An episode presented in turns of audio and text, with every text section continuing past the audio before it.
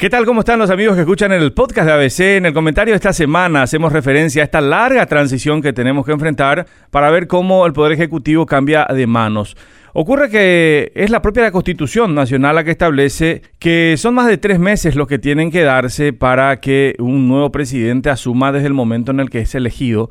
ya que en sus artículos 229 y 230 se establece el periodo de cinco años improrrogable desde el 15 de agosto siguiente a las elecciones y habla de que las elecciones tienen que hacerse entre 90 y 100 días antes de expirar el periodo constitucional vigente.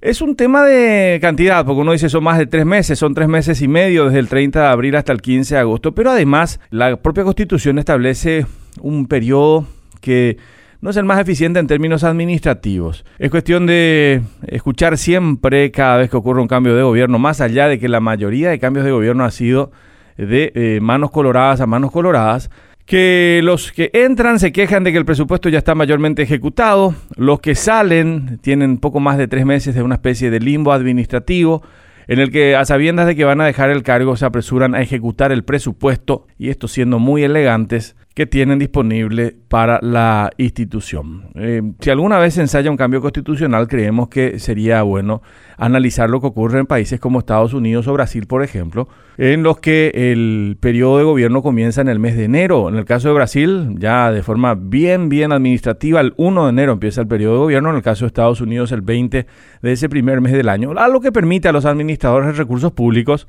ejecutar todo ese año fiscal y hacerse cargo plenamente también, de forma responsable, de todo ese presupuesto que van a ejecutarlo desde ese primer mes del año. Claramente es un problema constitucional, indudablemente, mientras no haya ese cambio, vamos a seguir dependiendo del voluntarismo de cada presidente saliente de acceder a trabajar eh, temas de forma conjunta con quien lo sucederá. Y uno de los más claros ejemplos que poníamos es el de la ley de presupuesto, que suelen decir es la más importante porque es la que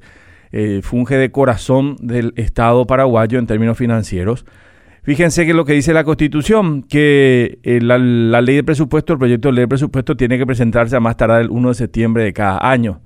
Esto equivale a decir que si un presidente asume el 15 de agosto, en 16 días ya tiene que presentar al Congreso como máximo el proyecto de ley de presupuesto con el que va a trabajar el próximo año y además está tomando una administración ya con un presupuesto que se ejecutó prácticamente en las eh, dos terceras partes de lo disponible. Habrá que cambiar la constitución. Por ahora depende de la voluntad de trabajo entre el Ejecutivo saliente y el Ejecutivo entrante para ganar tiempo y no volver a escuchar la misma excusa que escuchamos con cada cambio de gobierno, de que no quedan recursos, de que lastimosamente se asume eh, luego de una administración que despilfarró eh, el dinero público y tampoco existen consecuencias para quienes dejaron esos cargos. Por el momento, nos queda solo esta reflexión y pensar en la posibilidad de hacer más eficiente alguna vez nuestros periodos de gobierno en términos administrativos. Hasta la próxima semana.